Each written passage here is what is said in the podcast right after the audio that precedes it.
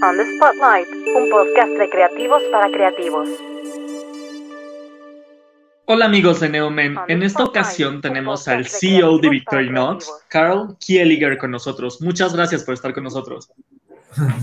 Es un placer, muchas gracias ahí para tener la oportunidad de practicar con ustedes. No, hombre, muchas gracias a ti por darnos un, ratito en tu agenda que sé que debe de estar muy ajetreada. Platícanos un poco. Empecemos con, con Victorinox. Sé que Victorinox es una marca que lleva muchos, muchos años, que fue fundada en 1884. Eh, y, que, y que cambió el nombre a Victorinox como la, como la conocemos hoy en 1921 gracias al acero inoxidable y es, una, y es la manera en que se le dice al acero en, en Francia. ¿Estoy en lo correcto? Sí, correcto, así fue. Eh, la empresa al comienzo se llamaba eh, Victoria porque el fundador le, lo llamaba así por el homenaje a su mamá que su nombre era Victoria, y con la inventación de la salida del acero inoxidable, como comentaste en el 21, adicionaron, adicionaron al nombre Victorinox el inox, y de ahí salió Victorinox. Y durante muchos años fueron la marca por excelencia de las navajas y se, em, se empezó la diversificación, si estoy en lo correcto, en 1989, con, cuando empiezan los primeros relojes de esta marca. Sí, sí, correcto. Ah, desde el comienzo, en, en, 1884, fabricamos navajas, pero también cuchillos. Solo fue empujado mucho más la área de navajas y pero sí, cuchillos siempre había en la fábrica, porque pues, si puedes fabricar navajas es muy obvio, es una técnica, una claro. parecido, también se puede fabricar cuchillos. Pero la diversificación entre, eh, a otros productos comenzó en el 89 con relojes. Y unos años, 10 años después, eh, diversificamos a, a, línea de equipaje, a mochilas, a accesorios de viaje y también una, lanzamos eh, fines del ciclo, eh, o sea, fines del 1998 más o menos, eh, lanzamos una línea de fragancia. Y en el 2001, cuando están el, lamentable ataque a las Torres Gemelas, hay una crisis en la compañía, pero tienen una estructura tan sólida que no logran correr a nadie. Se dan cuenta del peso que tienen las navajas y que es como la estrella que ustedes tienen y que toda esta diversificación tiene que ser mucho más amplia y tienen que empujar más a todo el, el resto de productos que tienen más en la gama de estilo de vida. ¿Estoy en lo correcto? Sí, sí, totalmente de acuerdo. Sí, nos hemos dado cuenta con el, eh, con el ataque ahí de, en, Nueva York, eh, se cayó las ventas en los aeropuertos de las navajas y nos hemos dado cuenta que es un poco, eh, es peligroso solo depender de un solo producto o una categoría que eran las navajas. Por eso la diversificación y la, fortalecer la marca es muy importante y nos hemos dado cuenta con relojes, con equipaje, podemos servir a mucho más clientes, tener una amplia em, línea, portfolio de productos y eso va a fortalecer la marca y también nuestras ventas, no depender de solo un canal.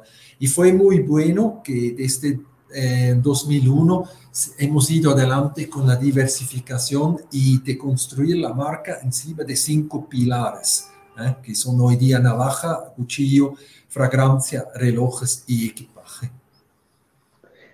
En esos cinco pilares, ¿qué tipos de hombre puede encontrar producto que le interese de Victorinox?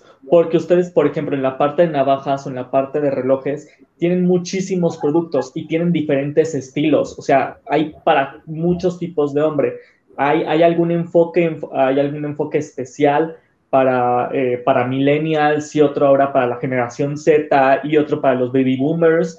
¿O cómo se em, diversifica un poco la, la, marca para estas edades? O, cómo seleccionan al hombre? Por ejemplo, en este caso al hombre mexicano que es tan difícil de vender, ¿cómo han logrado meterse y que sea una de las marcas con más, con, con más presencia aquí dentro del mercado mexicano?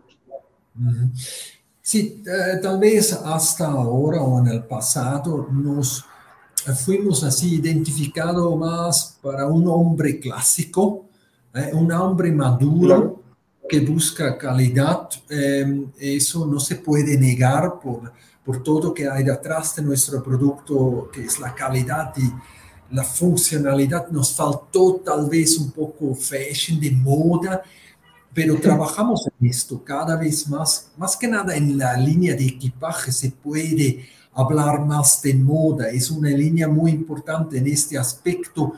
Eh, podemos trabajar con nuevos materiales o diseños que llaman más la atención de un público más joven o también de un público femenino. Es muy importante y por eso estamos felices de tener esta línea. En, navajas es más un producto clásico, pero también ahí buscamos cada vez más la atención de mujeres o eh, de los jóvenes y por eso el lanzamiento de la colección mexicana. Es un reto, eh, pero lo identificamos y trabajamos en esto para que cada vez poder llamar la atención no solo el hombre clásico, vamos a decir así, que está tal vez encima de 35 años, no, también eh, alguien que busca algo más fresh así, y por eso también la campaña que tenemos un urban outdoor, así, quien le gusta eh, estar dentro de la ciudad, pero aventurero, explorar ciudades o explorar eh, en viajes, nuevos destinos, hacer pequeños em, aventuras en la, en, la naturaleza. Obviamente no somos una marca 100% autor que tal vez son los productos adecuados a ir a un, Himalaya. No, eso no es nuestro, posiblemente es más un poco un urban outdoor, así lo llamamos. Claro. Justo, ya, entremos, entremos directo en la, en la colección mexicana. Es la colección que tienen en una colaboración con el arte Huichol, Talavera, Alebrije y, el, y Olinalá. ¿Estoy en lo correcto? Sí, totalmente, estás, eh, estás correcto. Sí, nosotros hemos hace tres años en una, un recorrido con el presidente Victorinox en Puebla, en el centro. Vimos todas artesanías, todos esos productos ahí, lindos, están así, de mucho coloridos y diseños diferentes. Y nos hemos dado cuenta, eh, ahí salió la idea, ¿por qué no lanzamos una, em, una línea mexicana? Como homenaje, México es un mercado muy bueno para nosotros y, los mexicanos son fans de nuestros productos. Y ahí hemos dicho, ¿por qué no hacer algo así para estos, em, estos fans y estos consumidores mexicanos? Y también un, agradecimiento porque como em, el mercado mexicano nos trata muy bien. Y de ahí buscamos eh, cooperación con artesanos. Em, hemos hecho un estudio y finalmente eh, elegimos cuatro de los más representativos, eh, cuáles lo, mencionaste antes, y también eh, elegimos unos que querían eh, esta cooperación con Victorinox y que salió desde el comienzo un muy buen trabajo en conjunto.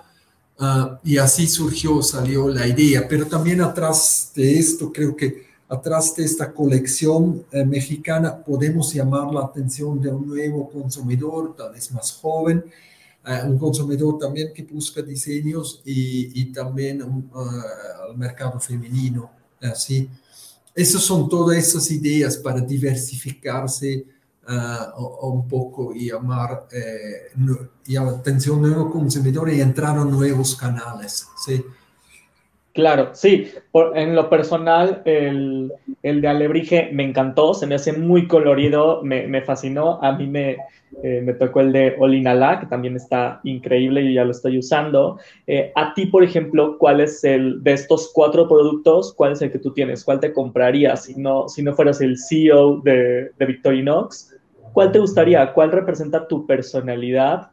¿O cuál representa la de tus hijos si tienes o la de tus amigos cercanos? Ok, Luis, me, gusta escuchar tu comentario que te gusta Alebrije, es muy interesante. Ah, hasta ahora hay, hay fans de, los cuatro. es, siempre algunas personas dicen Huichol o he llevado ya productos a Suiza, lo llamo mucho el diseño Huichol. Aquí en Puebla, obviamente, Talavera está muy presente. Eh, tenemos fans internos de Alebrije y también Olinala llama mucho la atención de mujeres. Eh, Luis, no es que que tengo que ser neutral y no me puede, pero te dije, sinceramente, tengo problemas de elegir una, me gustan los cuatro. Y, también voy a comprar una que voy a tener en mi avero. Y creo que sí, voy a comprar también lo de Alebrije porque me gusta el diseño, pero también me podría imaginar muy bien los otros cuatro, los otros tres. O sea, sí me gustan los cuatro y también no sé si has, tenías la oportunidad de ver nuestros videos. Me encantaron los videos donde enseñamos un poco cómo fue la colaboración con los artesanos y qué hay atrás de estas comunidades. Salieron muy bonitas historias, me encantaron esos videos y ahí de nuevo también, eso soy fans de los cuatro. Difícil. Sí, el, sí, sí, sí, sí. El, el, storytelling está, está encantador, ver la historia, ver el trabajo detrás, está, está fascinante. Para la gente que nos escuche, eh, están en el modelo Classic y Explorer. Eh, el Explorer viene aparte con una caja que también está preciosa la caja, no nada más te va a servir para tu, para tu navaja, puedes meterle otras cositas porque de verdad está encantadora la, la caja y es una edición especial que aproximadamente son 3.000 piezas, ¿cierto, Carol? Más o menos. Ah, la, o sea, la primera eh, producción de la clásica fueron 4.000 piezas, sí. Sí, es correcto. Y, si la venta va bien, eh, con mucho gusto aumentamos la producción Sí. Ah, perfecto. Entonces, aunque no, no va a haber esta onda de chin, ya, ya no alcancé, no. Si la venta se requiere y si la gente lo pide, lo van a, van a estar continuando a hacer este tipo de producciones. Eh, ¿Tienen alguna otra colaboración en mente que se pueda platicar? Y me estabas comentando que esta colaboración, al final, desde que empezaron a ir, en este caso, a Puebla y demás, hasta que fue la presentación hace unos poquitos días, fueron tres años. En esos tres años cayó también la pandemia y cayeron muchas cosas y el mundo ha cambiado bastante. ¿Cómo es ahora esta colaboración y qué representa? Porque no nada más representa a México y representa a Victorinox, sino que representa eh, el seguir trabajando, el tener un emblema fuerte de una casa como es una casa alemana en este caso, pero con esta colaboración completamente mexicana, pero que se puede vender en todo el mundo. Sí, o sea, como mencionaste, nos demoramos tres años para lanzarlo eh, porque lo queríamos hacer bien y lo involucramos los artesanos. Era, era muy importante esto para que tener un, eh, eh, los artesanos incluidos. Entonces, con ellos hemos hecho, de ellos han hecho los diseños de las navajas y también ahí buscamos la manera cómo podemos ofrecer al consumidor también un producto hecho por ellos. Y de ahí salió la idea de la de la edición limitada, que son, es el modelo Explorer de 91 milímetros y que el modelo Explorer viene una, dentro de una caja, caja hecho por los artesanos. Ahí entonces el, consumidor compra una navaja Victorinox dentro de una caja hecho por los artesanos. Y eso, em, em, sí, fue importante involucrarles a ellos. Por eso Em, y analizamos mucho maneras como trabajar juntos y tal vez por la pandemia demoró un poco más, pero no teníamos prisa, ¿ah? teníamos prisa de lanzarlo, queríamos hacerlo bien y al final eh, registramos todo en el INDAUTOR para que la colaboración entre Victorinox y los artesanos sería registrado y defina bien los derechos de cada uno y también definimos ahí el, el, la forma de pago y la donación que hemos hecho la utilidad de la edición limitada va todo para los eh, artesanos y su comunidad que hay atrás. Hacemos una donación. Entonces eso fue importante y por eso los tres años. La pandemia uh, sí nos afectó, uh, tal vez, um, el, el, sí el año pasado, en los meses abril, mayo, junio, la venta fue abajo, pero justo internamente empujamos estos proyectos, hay otros proyectos dentro de Fictor Linux, y nos fue bien, aprovechamos ese tiempo adicional y felizmente desde eh, agosto del año pasado mejoraron las ventas de nuevo y desde septiembre del año pasado estamos al nivel de ventas de pre-pandemia, antes de la pandemia. Entonces intentamos hacer lo mejor eh, forma eh, de, de, este tiempo adicional que teníamos. Claro. Eh, en algún artículo leí, esto ya tiene uno, hace unos años, que México era el tercer mercado de exportación. ¿Sigue siendo el tercer mercado? Hoy México, ¿en qué nivel está dentro de Victorinox? Porque en esa época estaba detrás de Estados Unidos y de China. Hoy México, ¿qué tan importante es para Victorinox? ¿Cómo ah, logra hacer esta colaboración mexicana? Eh, estás correcto si dices es el tercer mercado de exportación, porque en, en, nuestro ranking de ventas es el cuarto lugar a través de Estados Unidos, número uno, Alemania y Suiza. ¿eh? Entonces, eh, Suiza es el mercado propio de nosotros, ahí es venta directa, pero de exportación el tercer, pero es el cuarto mercado más grande. ¿Me explico bien? Claro. Em, y el quinto lugar está China. Entonces, Sí, em, eh, la economía de México dentro de todos los países del mundo debería estar en el lugar 15 más o menos, más o menos entre 15 y 20 o entre 12 y 10, no lo tengo tan presente, pero ahí estar. Y sí, nos va muy bien aquí, em, eh, tenemos un, eh, un fuerte mercado muy bien posicionado, un mercado muy fuerte para nosotros y entonces feliz y, y, por eso todavía más importante que damos la atención, prestamos una atención especial a México y a sus consumidores y pensamos, analizamos bien o qué están buscando el consumidor y eso fue también una de las principales razones por qué lanzar una colección específica aquí. Creo que hoy día es muy importante, hay que pensar qué el consumidor quiere y busca. No solo se puede producir eh, o qué eh, sería bueno para la empresa, hay que ver las necesidades y los intereses que tiene el consumidor. Es cada vez más importante. Claro.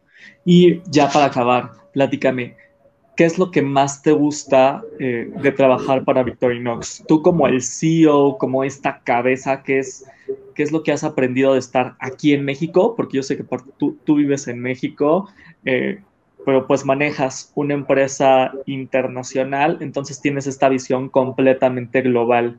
¿Qué le podrías eh, compartir a la gente que nos escucha, a estos futuros CEOs que posiblemente nos escuchan o que les interesaría trabajar en una compañía como la que tú estás o inclusive crear una compañía con, con la historia en la que tú trabajas? ¿Cuál sería el, el secreto para ser este CEO tan eh, relevante, especial y exitoso?